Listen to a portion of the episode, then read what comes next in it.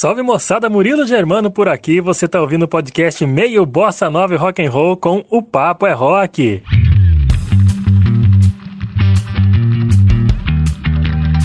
Aqui a gente destaca a galera que vive o rock and roll no seu cotidiano, muita entrevista, muito papo bacana.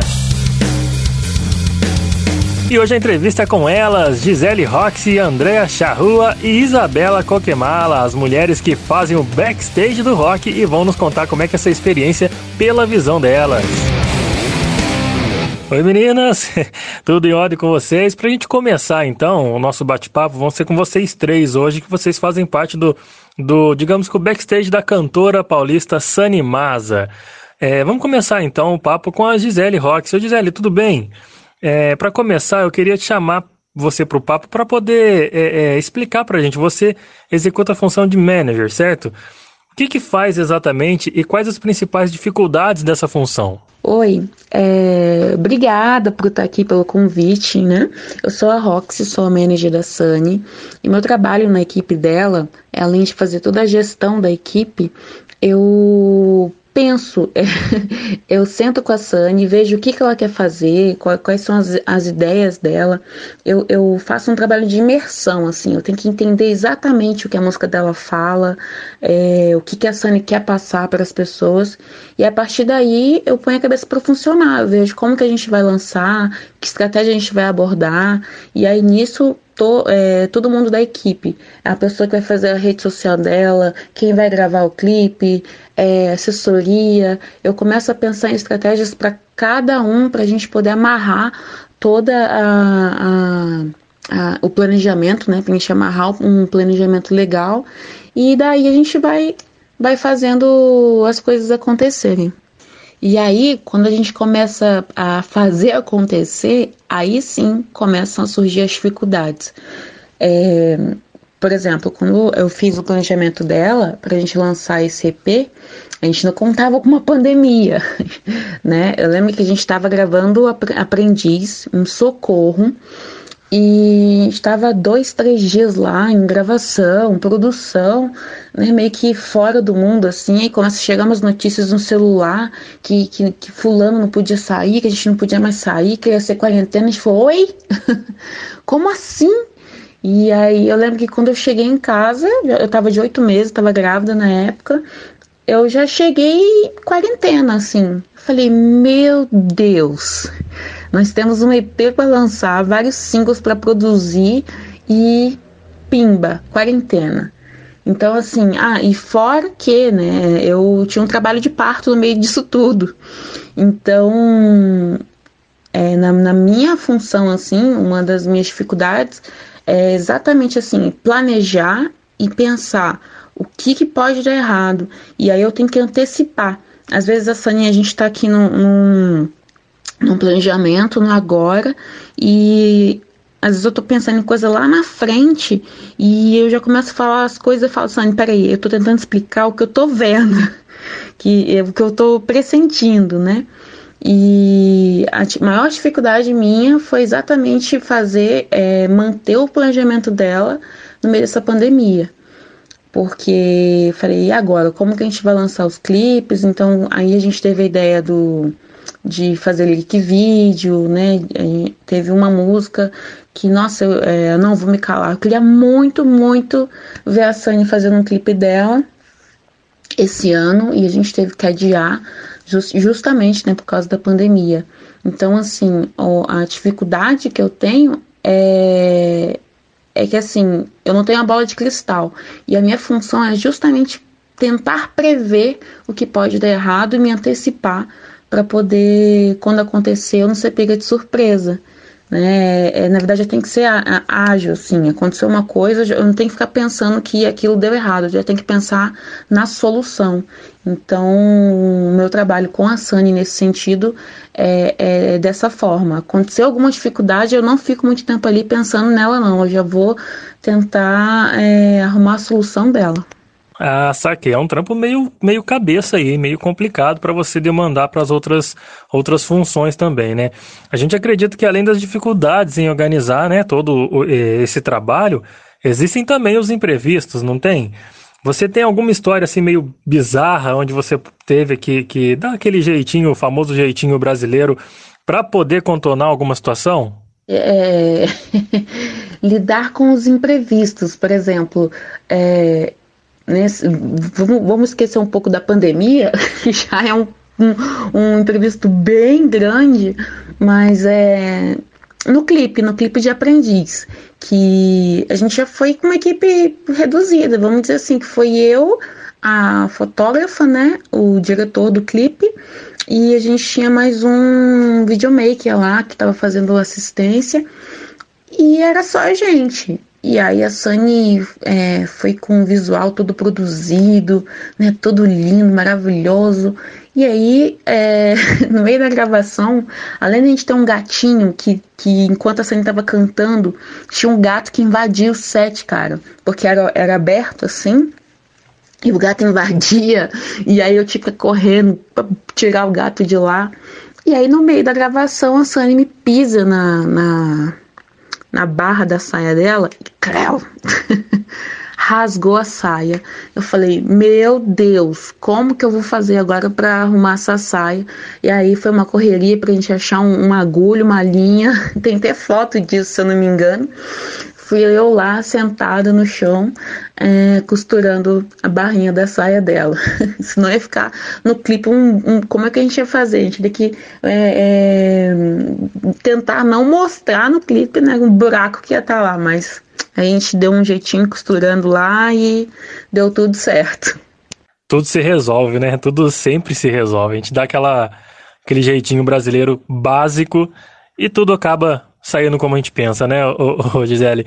Olha, é, Gisele, qual que seria é, é para você a realização máxima no seu trabalho? Aquilo que você tanto almeja chegar sendo manager? É, eu falo que o sonho da Sânia é o meu sonho. Eu, quando comecei a estudar produção musical, eu lembro que, sabe quando você chega a primeira vez num, num curso, aí eles perguntam, ah, o que, que você quer fazer, bababá, né? O que, que você espera do curso? E todo mundo olhou com a minha cara e me achou estranho, porque todo mundo falando assim, ah, eu quero produzir, eu quero fazer é, mixar e, e, e, eu quero montar uma música, não sei o quê. E o meu, eu respondi, ah, eu quero entender de produção musical é porque meu curso, além de produção musical, era de business também.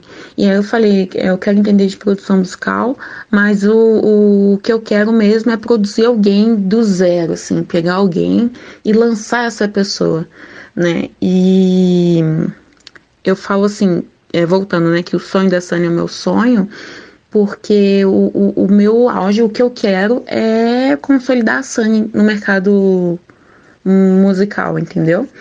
é, ver a Sunny encher aí plateias, fazer o show dela, levar a música dela para o Brasil inteiro, né? Quem sabe para fora. Mas o que eu almejo é isso, é fazer a Sunny, é consolidar a Sunny né, no mercado fonográfico aí. E no caso seria crescer junto com a cantora Sunny Masa, não é, Gisele? Porque o, é, o sucesso dela não deixa de ser o seu sucesso também. O seu trabalho bem sucedido leva ela o trabalho dela bem sucedido. Então, que bacana, torço muito por isso, viu? É, o papo tá massa, mas eu quero chamar mais uma colega sua para participar. A Andréia tá por aí, não tá? André, o papo tá muito legal aqui com a Gisele, mas agora é a sua vez. Chega mais pra gente conversar. Você trabalha em qual função com a Sani? E aí, Murilo, e aí, galera? Bom, atualmente eu trabalho como produtora executiva da cantora Sani Masa além de cuidar da parte de relacionamento com rádios e web rádios.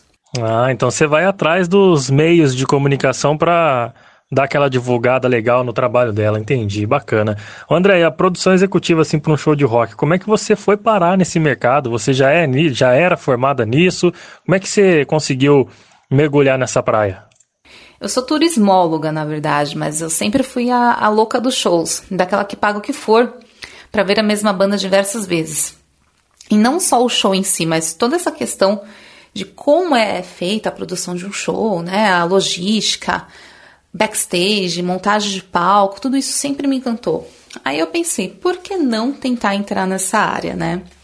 Aí eu fiz um curso voltado especificamente para isso, né? Para produção de shows, que abrangia desde custos, segurança, montagem do palco, montagem do backstage E com isso eu pude adquirir um, um pouco mais de conhecimento dentro dessa área. E, inclusive, eu tive a oportunidade de trabalhar em alguns shows, como o do Blackberry Smoke, na montagem do camarim da banda. E assim, é uma área que demanda bastante energia, porque é bem cansativa.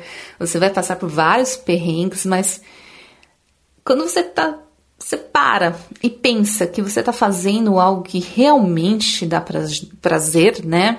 Todo cansaço, perrengue, não é nada. Você acaba esquecendo de tudo isso. É verdade. Dizem que quando a gente faz alguma coisa que a gente gosta, não, não se torna trabalho, né? Não se chama de trabalho, se chama de prazer, de diversão, porque é algo que você sempre gostou de fazer e realmente você está ganhando para fazer aquilo, né? Então, eu espero chegar nisso também. Ô, Andréia, desse trabalho todo em lidar com as emissoras, você sabe, assim, qual que seria... Você sabe, não, você tem alguma experiência para poder explicar para a gente qual a diferença é, é, entre rádios comerciais e rádio online, desde a parte de entrar em contato, agendar entrevistas, até a execução do material da, da Sanimasa. Como é que funciona todo esse processo para você? Nesse trabalho que eu faço de relacionamento com as rádios, o que eu pude perceber é que o pessoal de rádio online é, é muito mais receptivo e fácil de trabalhar. Né? O acesso a, a eles é, é muito mais fácil. Geralmente você tá falando com o cara que é o, o, o, dono da, da rádio, que produz o programa, que cuida de tudo. Você tá falando literalmente com a rádio. E já em rádio comercial o processo é muito mais burocrático, porque você tem que entrar em contato com um departamento específico e muitas vezes o, esse departamento ou o cara que está como uh, gerente lá que cuida desse departamento acaba nem respondendo seus e-mails ou nem dá atenção para você, né? Não, não te atende, não quer nem saber. E, e principalmente assim, quando você está representando um, um artista, né, que está tentando entrar para o mercado, né, um artista que está fazendo um trabalho independente, é, eu pude perceber que é, é, é, um pouco mais difícil mesmo você tentar entrar de, é, numa rádio comercial. Então, uma coisa que eu senti muito é que o artista independente tem muito mais apoio de outros veículos independentes do que veículos comerciais. É, que bom então, né, o, nesse caso, que bom que surgiram as rádios, as rádios online, né, André, porque realmente para chegar nas rádios comerciais que tocam rock, tem uma burocracia. A gente trabalha em eu pelo menos trabalho em rádio, sei como funciona esse processo de você chegar até conseguir executar o, o trabalho do seu artista na, numa rádio comercial. Realmente tem toda essa burocracia, questões contratuais, questões de, de direitos autorais, tudo isso daí envolve. E na rádio web, por bem que ainda bem, né, que, que existem rádios web para poder dar esse suporte de uma forma muito mais facilitada, muito mais tranquila também, né? E que muitas vezes chega